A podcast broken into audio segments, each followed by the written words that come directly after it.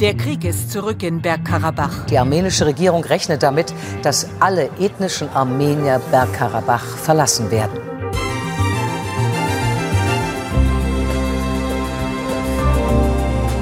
Mehr als 100.000 Menschen sind inzwischen auf der Flucht, nach Angaben der armenischen Regierung. Das sind etwa 85 Prozent der Bevölkerung dort, die seit dem Angriff Aserbaidschans am 19. September Bergkarabach verlassen haben. Heute lernen wir Hasmik kennen. Sie ist 20, Bergkarabach-Armenierin und musste schon mehrere Kriege in ihrer Heimat miterleben. Inzwischen lebt sie in Deutschland. Da hat sie WDR-Journalistin Mariana Danian getroffen. Gemeinsam wollen wir heute verstehen, woher der Konflikt in Bergkarabach eigentlich kommt und wie es jetzt weitergehen kann. Und die deutsche Politik spielt auch eine Rolle. Eine, naja, eher unglückliche. Ihr hört 11KM, der Tagesschau-Podcast. Zu Hause in der ARD-Audiothek, zu hören überall, wo es Podcasts gibt. Mein Name ist Viktoria Kobmann. Heute ist Donnerstag, der 26. Oktober. Hallo Mariana. Hallo. Aserbaidschan hat die Kaukasusregion Bergkarabach militärisch Der Krieg ist zurück angegriffen. in Bergkarabach. in Bergkarabach. Luftalarm. Wer kann, sucht Schutz. Versuchen weiterhin tausende Armenier die Kaukasusregion zu verlassen. Menschen. Die armenische Regierung rechnet damit, dass alle ethnischen Armenier Bergkarabach verlassen werden. Also ich habe Hasmi getroffen, genau zwei Wochen nach dem Angriff vom 19. September. Und sie sagte zu mir, es ist so viel passiert in diesen letzten zwei Wochen und trotzdem fühlt es sich super kurz an. Und sie hatte auch diese Zeitangabe zwei Wochen überhaupt nicht auf dem Schirm. Wenn sie dran denkt, was mit ihrem Bergradabach, also mit ihrem Arzach, wie sie es nennt, passiert ist, dann sagt sie, Sie kann sich das gar nicht vorstellen und sie wird aber nichtsdestotrotz auch immer wieder auf den Boden der Tatsachen gebracht. Zum Beispiel hat sie gestern erfahren, dass der Bruder ihres besten Schulfreunds bei einer Explosion gestorben ist. Und sie sagte, und dann realisierst du einfach, dass das doch alles wirklich mit dir passiert und du in, in der Hölle steckst und du weißt auch nicht, wann du da wieder rauskommst շատ ծանր է տուն կորցնելը, բայց որ նայում ես ինչեր ենք կորցրել, Also sie sagt, dass es natürlich sehr hart ist, sein Zuhause zu verlieren, was jetzt bezogen ist auf das Wohnhaus. Ja, wir haben auch darüber gesprochen, wie es für sie ist, dass sie jetzt hier in Unna sitzt und eigentlich weiß, dass sie nie wieder in ihr Elternhaus zurückkehren kann oder zumindest fürs Erste nicht. Mhm. Sie hat auch erzählt, dass sie und ihre Mutter, ihre Mutter ist derzeit hier in Deutschland für eine medizinische Behandlung, dass sie und ihre Mutter dann gemeinsam sozusagen per Telefon der Verwandtschaft vor Ort gesagt haben, was sie alles mitnehmen sollen von zu Hause. Und Hasmik selbst hat sich nur gewünscht, dass man ihr so ein bisschen Erde aus Bergradabach mitbringt. Natürlich symbolisch, weil mit der Erde kann sie hier wenig anfangen, aber einfach als so eine Art Andenken an dort. Es Horemusel äh, Karzem Eta. Oh, Aselink Vorban, Ampaiman, Kochbendure, Ampaiman. Mir ist es im Gespräch aufgefallen, dass sie beim Sprechen auch immer wieder realisiert hat, dass Bergradabach jetzt nicht mehr unter armenischer Kontrolle ist und sie entsprechend dort vorerst nicht mehr hin kann, ist sie dann doch sehr emotional geworden. Also das heißt, sie ist jetzt nicht mehr dort, weil sie nicht mehr dort sein kann, aber sie ist jetzt nicht erst vor kurzem nach den Geschehnissen im September von dort geflohen. Das erste Mal hat sie Bergradabach sozusagen als Geflüchtete verlassen im Zuge des Kriegs 2020. Mhm. Sie ist dann nach dem Krieg zurückgekehrt, um ihren Schulabschluss fertig zu machen und danach hat sie beschlossen, als Au pair nach Deutschland zu kommen. Also sie ist seit anderthalb Jahren in Deutschland, hat dann im Anschluss an ihre Zeit als Au pair beschlossen, einen Deutschkurs zu machen und fängt jetzt hier auch ihr Studium an. Ja, und du hast sie hier also besucht und mit ihr gesprochen. Ausstieg in Fahrtrichtung rechts. In Unna, das ist im Ruhrgebiet in der Nähe von Dortmund. Da bin ich hingefahren mit der Bahn. Und dann hat sie mich auch schon begrüßt an der Tür.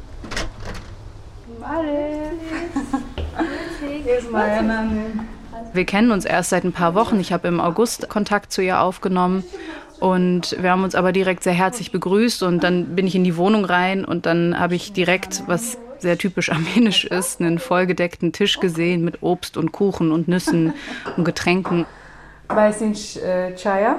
Dann hat sie mich direkt am Anfang gefragt, ob sie die erste Bergkarabach-Armenierin sei, die ich kennenlerne, weil in diesem Fall gäbe es den Brauch, dass man Spezialitäten aus der Region äh, servieren soll. Mhm. Ähm, ich kann an dieser Stelle sagen, sie war nicht die allererste, die ich getroffen habe, aber ich habe mir trotzdem äh, so einen kräftigen Kräutertee mit Kräutern aus Bergkarabach servieren lassen. Und dann habt ihr geredet bei Tee und Brot. Was hat sie dir erzählt von ihrem Leben in Bergkarabach? Ja, ich selber war noch nie in Bergkarabach und deswegen wollte ich gerne wissen, wie es da ist, mhm. weil ich kenne den Süden Armeniens und daran grenzt ja auch Bergkarabach, aber in der Region selbst war ich noch nie und sie hatte direkt so ein Lächeln im Gesicht. Որ ասում ենք Արցախ, հասկանում ենք hat direkt erzählt, dass es so eine unvergleichliche und wunderschöne Natur ist, ne? dass es dort hohe Berge gibt, dass einerseits die Sonne total schön warm scheint im Sommer und gleichzeitig hat man halt so eine kühle, frische Bergluft und für sie ist Bergradabach einfach ein märchenhafter Ort, so hat sie das wortwörtlich gesagt. Hasmik sagt Arsach, wir sagen Bergkarabach. Wie kommt das? Die unterschiedlichen Namen sind tatsächlich ein Politikum. Während ich mich mit äh, Hasmik unterhalten habe oder generell, wenn ich mit anderen ArmenierInnen spreche, spreche ich eigentlich von Arzach. Das ist der armenische Name für die Region und auch der Name, den sich die selbsternannte Republik Arzach 2017 gegeben hat.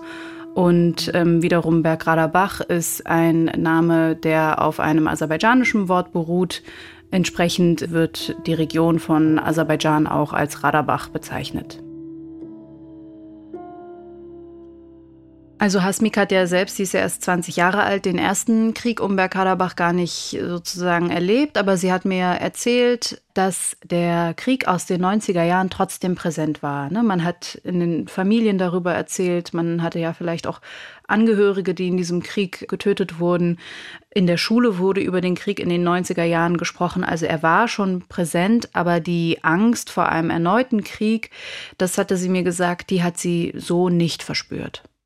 Woher kommt dieser lange Konflikt? Wie hat das angefangen? Oft wird der Anfangspunkt des Bergkarabach-Konflikts in die 90er Jahre gesetzt, aber eigentlich müssten wir viel weiter zurückblicken in der Geschichte, wenn man ganz genau sein will, ins späte 19. Jahrhundert. Ich würde jetzt der Einfachheit halber mal im frühen 20. Jahrhundert einsteigen. Mhm. Das war kurz nach dem Ersten Weltkrieg, da sind im Südkaukasus die Republiken Armenien und Aserbaidschan ausgerufen worden und beide Republiken haben Anspruch auf das damals schon mehrheitlich von ArmenierInnen bewohnte Gebiet Bergkarabach erhoben. Diese beiden Republiken, die waren aber nur sehr kurz unabhängig. 1920 wurden sie dann ja Teil der Sowjetunion und damit lag dann auch die Entscheidung über die Zukunft Bergkarabachs in den Händen der sowjetischen Führung. Und diese hat letzten Endes 1921 entschieden, dass Bergkarabach als autonome Region zur Sowjetrepublik Aserbaidschan gehören sollte. Und zwar gegen den Willen der armenischen Bevölkerung von dort. Der äh, spätere sowjetische Herrscher Josef Stalin war damals sogenannter Volkskommissar für Nationalitätenfragen und ihm wird eben eine ganz ausschlaggebende Rolle zugewiesen, weil diese Entscheidung nach dem sogenannten Prinzip Teile und Herrsche gefällt wurde. Was bedeutet das? Teile und Herrsche ist so eine Art Taktik zum Machterhalt von autoritären oder diktatorischen Regimen, in dem eben ethnische Konflikte innerhalb des eigenen Staatsgebildes weiter angeheizt werden, wird sichergestellt, dass sich eben diese unterschiedlichen Ethnien nicht zusammenschließen und gegen die Führung rebellieren. Und dieses Prinzip ist im Fall von Bergradabach leider sehr gut aufgegangen. Die Spannungen zwischen Armenierinnen und AserbaidschanerInnen äh, wurden weiter angeheizt. Und das Ganze führte dazu, dass es Ende der 80er Jahre dann eine Unabhängigkeitsbewegung gegeben hat. Gleichzeitig kam es zu mehreren Pogromen gegen armenische Bevölkerung in Aserbaidschan. Also da wurden Geschäfte und Wohnhäuser geplündert. ArmenierInnen wurden ähm, schlimmste Gewalttaten angetan. Sie wurden verstümmelt, vergewaltigt, getötet. Und das heizte letzten Endes diese Feindschaft zwischen ArmenierInnen und AserbaidschanerInnen immer weiter an was schließlich dann zu weiterer Gewalt und Vertreibung führte und letzten Endes dann im ersten Krieg um Bergradabach mündete, also dieser Krieg in den 90er Jahren. Angesichts der gefährlichen Zuspitzung des Konflikts zwischen Armenien und Aserbaidschan hat der sowjetische Außenminister Shevardnadze an die verfeindeten Kaukasusrepubliken appelliert, den Streit um das Gebiet Bergkarabach durch Verhandlungen zu lösen. Man dürfe jetzt nicht aufgeheizten Gefühlen Aserbaidschanische Truppen haben ihre Offensive auf die gesamte Ostgrenze der Region ausgeweitet und armenische Verteidigungslinien an mehreren Stellen durchbrochen. Es gibt sehr unterschiedliche Angaben über die Todesopfer. Also ich habe Zahlen gelesen zwischen 25.000 und 50.000. Ich denke, wir können festhalten, dass es ein sehr blutiger Krieg war. Und es wurden auch sehr, sehr viele Menschen vertrieben. Rund 700.000 AserbaidschanerInnen wurden vertrieben und über 230.000 ArmenierInnen wurden vertrieben. Und aus diesem Krieg geht Armenien dann aber als Gewinner hervor, sozusagen. Genau, ja. Mhm, okay, also das heißt, wir haben seit den 1920er Jahren diese Aufteilung, aber dieser Konflikt ist wieder eskaliert 2020 und da war auch Hasmik vor Ort. Im Grunde hat es immer wieder militärische Angriffe in den Grenzregionen gegeben. Eine größere, erste größere Eskalation im April 2016 und dann der zweite Bergkarabach-Krieg im Herbst 2020. Und den hat auch Hasmik am eigenen Leibe gespürt. Ich habe sie gefragt, ob sie sich noch erinnern kann an den Moment, wo sie realisiert hat, dass sie im Krieg ist. Und sie erzählte dann, dass es 7.30 Uhr morgens war. Es war ein Sonntag, das wusste sie noch. Oder man, äh, Maximum. Sie sagte, wir haben alle geschlafen. Es gab ja schließlich keine Schule oder Arbeit an dem Tag. Und das Erste, was sie so gehört hat, war so ein, sie hat da ein bisschen mit den Worten gerungen. Sie meinte so eine Art Rumpeln. Also so ein sehr lautes Geräusch. Aber weil sie noch geschlafen hat, hat sie dieses Geräusch in ihren Traum eingebaut. Das passiert ja manchmal, ne? Man ja. äh, baut so den Weckerton in den Traum ein. Und dann hat sie so im, im Traum gesehen, wie aus so einem, ja, sie meint, aus einem großen Auto äh, irgendwas Lautes abgeladen wird. Also ich stelle es mir vor wie so ein Schutt, der von einer LKW-Ladefläche abgelassen wird. Und das hat aber nur eine Sekunde angedauert, weil sie dann sofort ähm, ihre Mutter sehr laut hat schreien hören und sie hat geschrien, ihr müsst aufstehen, wir müssen fliehen. Sie wusste nur, es muss jetzt schnell gehen. Und ähm, dann sind sie als Familie rausgelaufen. Sie hat erzählt, sie haben so eine Art Balkon an ihrem Haus. Und da hat sie dann zum ersten Mal gesehen, wovon dieses Geräusch kam, nämlich von Bomben, mhm. die wie Regen, hat sie gesagt, äh, sozusagen runtergeprasselt sind auf den Ort. Ja, und dann ähm, sind sie in die Schutzräume gegangen und ähm, sie meinte, das war der Moment, wo sie realisiert hat, das nächste Haus könnte unseres sein. Also sie und ihre Familie waren dann für etwa, sie konnte sich nicht genau erinnern, ein oder zwei Nächte noch in ihrem Wohnort im Bergradabach und haben dann aber beschlossen, dass sie raus müssen. Ähm, dann ist sie mit ihrer Mutter, ihren Großeltern und ihrem kleinen Bruder geflüchtet. Der Vater musste aber zurückbleiben. Der Vater bleibt zurück. Warum? Weil alle erwachsenen Männer zurückbleiben mussten, um zu kämpfen. Als Soldaten mussten sie zurückbleiben. Welche Rolle spielt eigentlich Russland in dem Konflikt? Also Russland galt damals als Schutzmacht Armeniens, wobei sich schon im Krieg 2020 eigentlich gezeigt hat, dass Russland kein zuverlässiger Partner für Armenien ist. Die russische Regierung hat sich in diesem Krieg eigentlich rausgehalten und Armenien war de facto auf sich allein gestellt. Also bis auf die Waffenlieferungen, die es ohnehin schon ohne diesen Krieg mit Russland vereinbart hatte, äh, gab es keine zusätzliche militärische Unterstützung seitens Russland. Was Aserbaidschan angeht, war tatsächlich die Türkei in diesem Krieg der wichtigste Verbündete für Aserbaidschan. Die Regierung von Erdogan hat Aserbaidschan nicht nur mit Waffen und Kampfdrohnen unterstützt, sondern auch syrische Söldner rekrutiert. Und Es war ohnehin schon so, dass Armenien Aserbaidschan militärisch deutlich unterlegen war. Aber es waren eben auch vor allem diese Kampfdrohnen aus der Türkei und Israel, die einen großen Vorteil für Aserbaidschan dargestellt haben.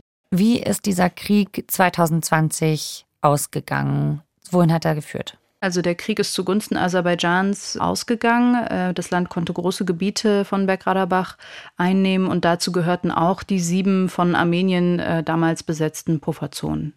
Im November 2020 haben die beiden Kriegsparteien dann einen Waffenstillstand unterzeichnet. Und was macht Hasmik dann? Sie ähm, hatte ja beschlossen, zurückzukehren, um ihren Schulabschluss zu machen. Und das hat sie dann auch so fortgesetzt. Und ich wollte auch von ihr wissen, wie das eigentlich war, nach so einem Krieg dann zurückzukehren nach Hause. Mhm. Und sie hat mir erzählt, dass es so war, dass ihr Vater nach dem Krieg dann ausreisen durfte und sie mit dem Auto abgeholt hat. Միջև Արցախի սահման հասնելը und sie sagte, bevor wir diese Grenze erreicht haben, waren wir irgendwie alle glücklich, weil sie wussten, dass sie keine Familienangehörigen verloren haben. Sie waren alles in allem glücklich, dass es jetzt nach Hause geht. Und das hat sich aber schlagartig geändert, als sie die Grenze passiert haben. Es war Herbst, November, das heißt keine Blätter an den Bäumen, kaltes Wetter, grauer Himmel. Und es gab kurz nach diesem Waffenstillstandsabkommen ungefähr eine Woche, in der die ArmenierInnen aus den von Aserbaidschan eingenommenen Gebieten ihre Häuser räumen konnten, bis das Gebiet offiziell an Aserbaidschan ging. Und viele Menschen haben ähm, dann beschlossen, dass sie ihre Häuser anzünden, weil sie diese Häuser eben nicht Aserbaidschanern überlassen wollten.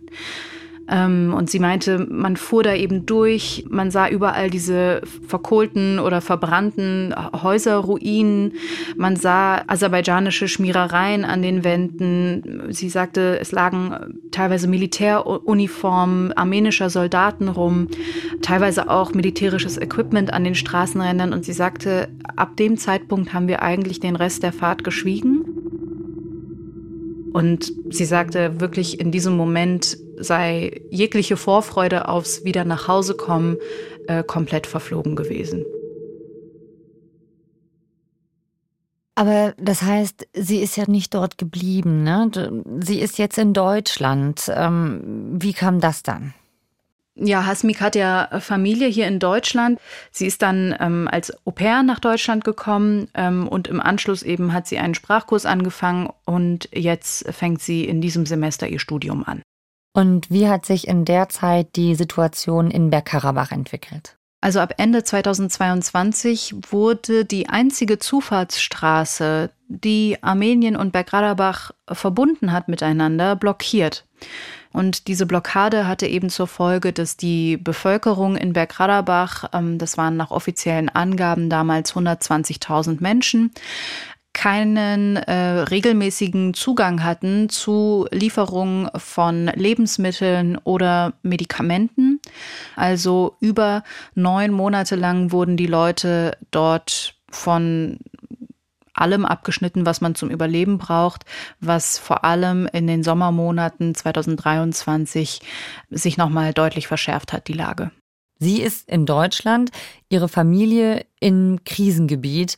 Wie geht's ihr damit? Also sie hat natürlich jeden Tag Kontakt zu ihrer Familie gehabt, so gut das möglich war, auch trotz Strom- und Internetausfällen. Ähm, sie sagte, dass, und das haben tatsächlich einige Leute berichtet, mit denen ich mich unterhalten habe, dass ihre Familie, speziell ihr Vater, nie so richtig mit der Sprache rausgerückt ist, wie es wirklich ist, weil er nicht wollte, dass sie sich schlecht fühlt.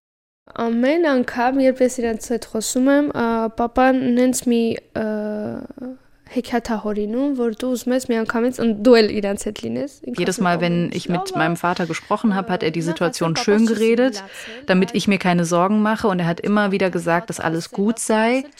Aber ab einem gewissen Punkt hat auch sie gemerkt, dass die Stimmung sich verändert, wenn sie dann, äh, dann doch äh, ab und an mal gehört hat, naja, uns jetzt, heute geht uns das Salz aus. Wir haben jetzt schon seit zwei Tagen kein Brot mehr kaufen können in der Bäckerei. Und dann sagte sie, haben auch die Märchen, hat sie es genannt, von ihrem Vater keinen Sinn mehr ergeben. Hasmik hat mir erzählt, dass bei ihrer Mutter im Sommer gesundheitliche Probleme festgestellt wurden. Sie hatte Schwierigkeiten zu atmen. Und äh, die Mutter hat sich die längere Zeit geweigert, ins Krankenhaus zu gehen, weil sie gesagt hat, wir haben eh so wenig Sprit im Moment. Ähm, was ist, wenn wir irgendwie einen richtigen Notfall haben, in Anführungsstrichen, und dann können wir nicht dahin fahren, weil ihr mich zum Krankenhaus gebracht habt. Sie ist dann irgendwann doch ins Krankenhaus äh, gebracht worden und da hat man aber sehr schnell festgestellt, wir können ihr hier nicht helfen. Sie müsste dringend nach Jerewan verlegt werden. Die einzige internationale Organisation, die zu diesem Zeitpunkt ähm, Zugang hatte nach Bergradabach, war das Internationale Rote Kreuz.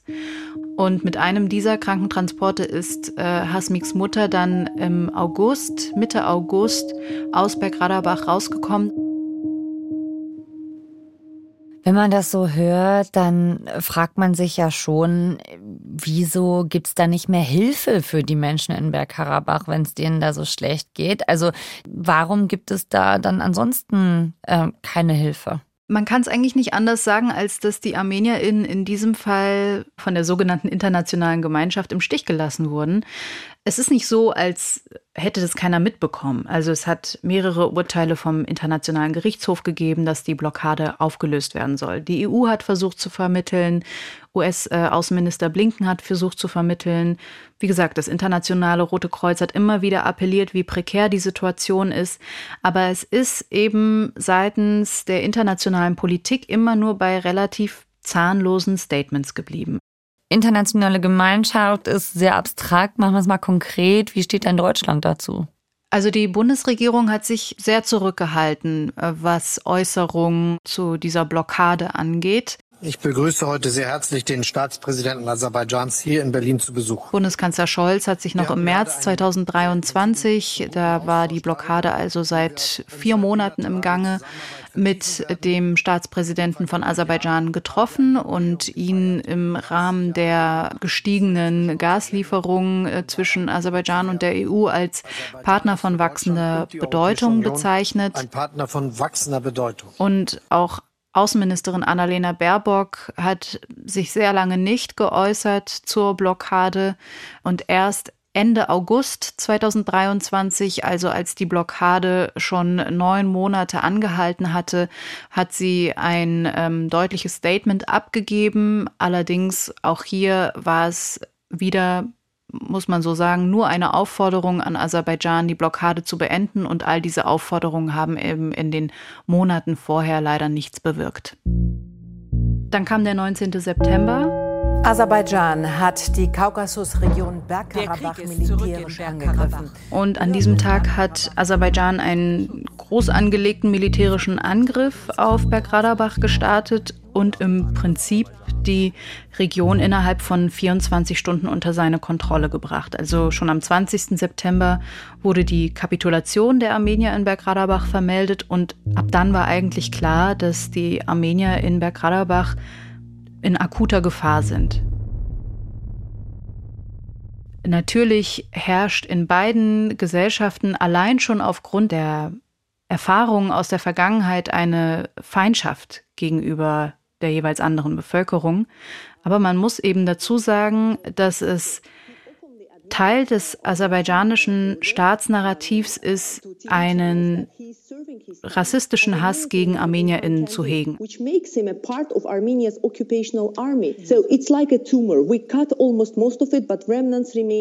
Letztens erst hat eine aserbaidschanische Abgeordnete im äh, türkischen Staatsfernsehen die Menschen in Bergradabach als Tumor bezeichnet, den es chirurgisch zu entfernen gilt. Es gab kurz nach dem Krieg 2020 in Aserbaidschan Briefmarken, die wurden damals gedruckt mit einer Landkarte war da zu sehen, die Bergradabach zeigt und diese Region wurde von einer Person im Schutzanzug desinfiziert. Ilham Aliyev, also der Staatspräsident von Bergradabach, hat ArmenierInnen ähm, auch zum Ende des Kriegs 2020 als Hunde bezeichnet, die gejagt wurden.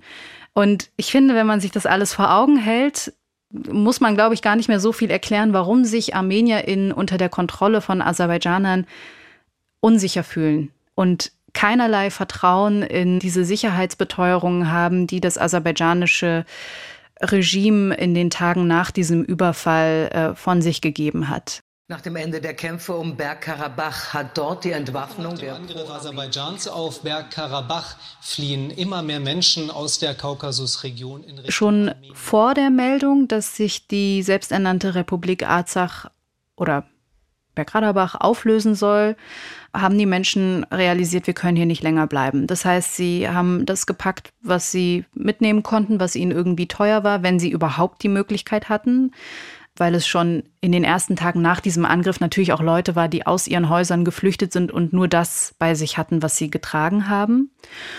In weniger als einer Woche sind über 100.000 ArmenierInnen aus Bergkarabach vertrieben worden. Also es sind nur noch sehr, sehr wenige armenische Menschen in Bergkarabach. Und da bemüht sich aktuell das Internationale Rote Kreuz, sie rauszuholen. Wie ist denn da eigentlich die Außenwahrnehmung von diesem Konflikt? Zum Ersten würde ich sagen, etwas, was sehr kurz gekommen ist, ist ähm, in der Berichterstattung diese Blockade. Also ich habe in den letzten Wochen mit mehreren Leuten mich darüber unterhalten und sie hatten jetzt die Eskalation vom 19. September mitbekommen, aber dass dort nach offiziellen Angaben 120.000 ArmenierInnen über neun Monate ausgehungert wurden, hatten wirklich nur die wenigsten mitbekommen. Und da hat man viel auch von armenischen Stimmen äh, gehört, wo wart ihr eigentlich in den letzten neun Monaten, als wir hier sozusagen um Hilfe gerufen haben. Ist die Bedrohung für die Armenierinnen und Armenier jetzt vorbei oder wie geht es weiter für die? Schon kurz nach dieser Einnahme von Bergradabach wurde im aserbaidschanischen Narrativ immer öfter über die vermeintliche Rückeroberung Westaserbaidschans in ganz großen Anführungsstrichen gesprochen. Mhm. Dieses Westaserbaidschan und diese ähm, angebliche Rückeroberung, das ist Staatspropaganda. Damit will das Regime in Aserbaidschan einen vermeintlich historischen Anspruch auf äh, Armenien, teilweise auch auf Jerewan, also auf die Hauptstadt Armeniens, zementieren. Und darin spielt eben noch ein anderer Faktor eine wichtige Rolle. Und zwar möchte Aserbaidschan einen Korridor errichten, der durch das südliche Armenien führen soll. Und dieser Korridor würde Aserbaidschan eine direkte Verbindung äh, zur Türkei ermöglichen. Und ArmenierInnen befürchten eben, dass dieser Korridor das nächste sein könnte im Süden Armeniens, was Aserbaidschan dann im Notfall mit militärischer Gewalt durchsetzen möchte. Was sagt Deutschland denn offiziell dazu? Da wird Menschen die kritische Infrastruktur abgeschnitten, die werden bombardiert, äh, vertrieben. Was äh, sagt Deutschland dazu? Deutschland verurteilt das, zahlt auch Hilfslieferungen, also hat angekündigt, finanzielle Unterstützung für die Vertriebenen aus Bergradabach bereitzustellen. Aber letzten Endes scheint es aktuell darauf hinauszulaufen, dass Aserbaidschan all das, was in den letzten Wochen, aber auch in den Monaten, also in der Blockade passiert ist, unsanktioniert durchgeführt hat.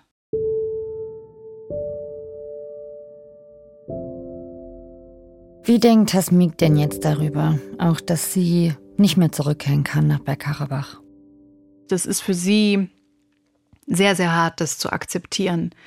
Ich habe sie auch gefragt, was sie tun würde, wenn sie eines Tages wieder nach Bergradabach zurückkehren könnte.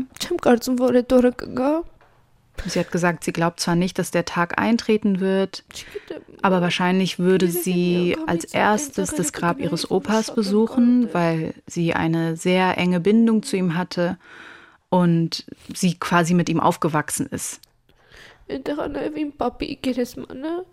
Also es waren immer so er und sie wie so ein Duo. Und sie sagt, wenn sein Grab noch existieren würde, würde sie dorthin gehen und würde mit ihm sprechen, würde sich ihm anvertrauen, würde richtig weinen, hat sie gesagt, und einfach erstmal bei ihm sein. Mariana, vielen Dank, dass du uns davon erzählt hast. Danke euch.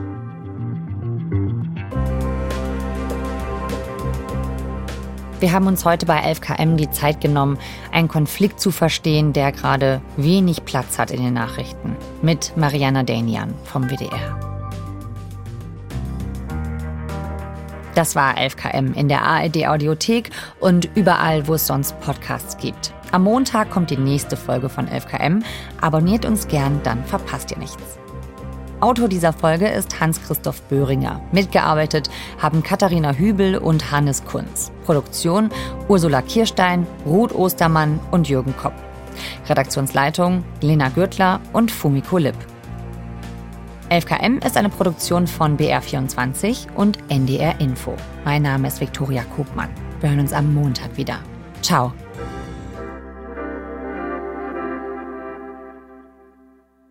Und hier noch ein Hörtipp. Wir hatten euch schon mal den Podcast Dark Matters empfohlen. Und der ist jetzt mit einer zweiten Staffel zurück. Mit wahren Fällen internationaler Geheimdienste. Tief recherchiert, spannend erzählt und professionell produziert. Hört selbst. Hallo, ich bin Eva Maria Lemke. Unser Podcast Dark Matters, Geheimnisse der Geheimdienste geht weiter. In Staffel 1 haben wir euch von den deutschen Nachrichtendiensten erzählt. Jetzt, in der zweiten Staffel, gucken wir raus in die Welt. Die Geheimdienste anderer Länder, die wirken ja noch um einiges mysteriöser als unsere eigenen, weil sie die Lizenz zum Töten haben, weil sie Weltgeschichte schreiben und manchmal auch richtig schmutzige Methoden anwenden. Giftanschläge, brutale Terrorattacken, russische Spione in Deutschland. Jede Woche schauen wir uns mit unseren ARD-Experten einen Fall an, der die Tür zu einem Geheimdienst ein bisschen öffnet und uns Dinge verrät, die wir eigentlich nicht wissen sollten.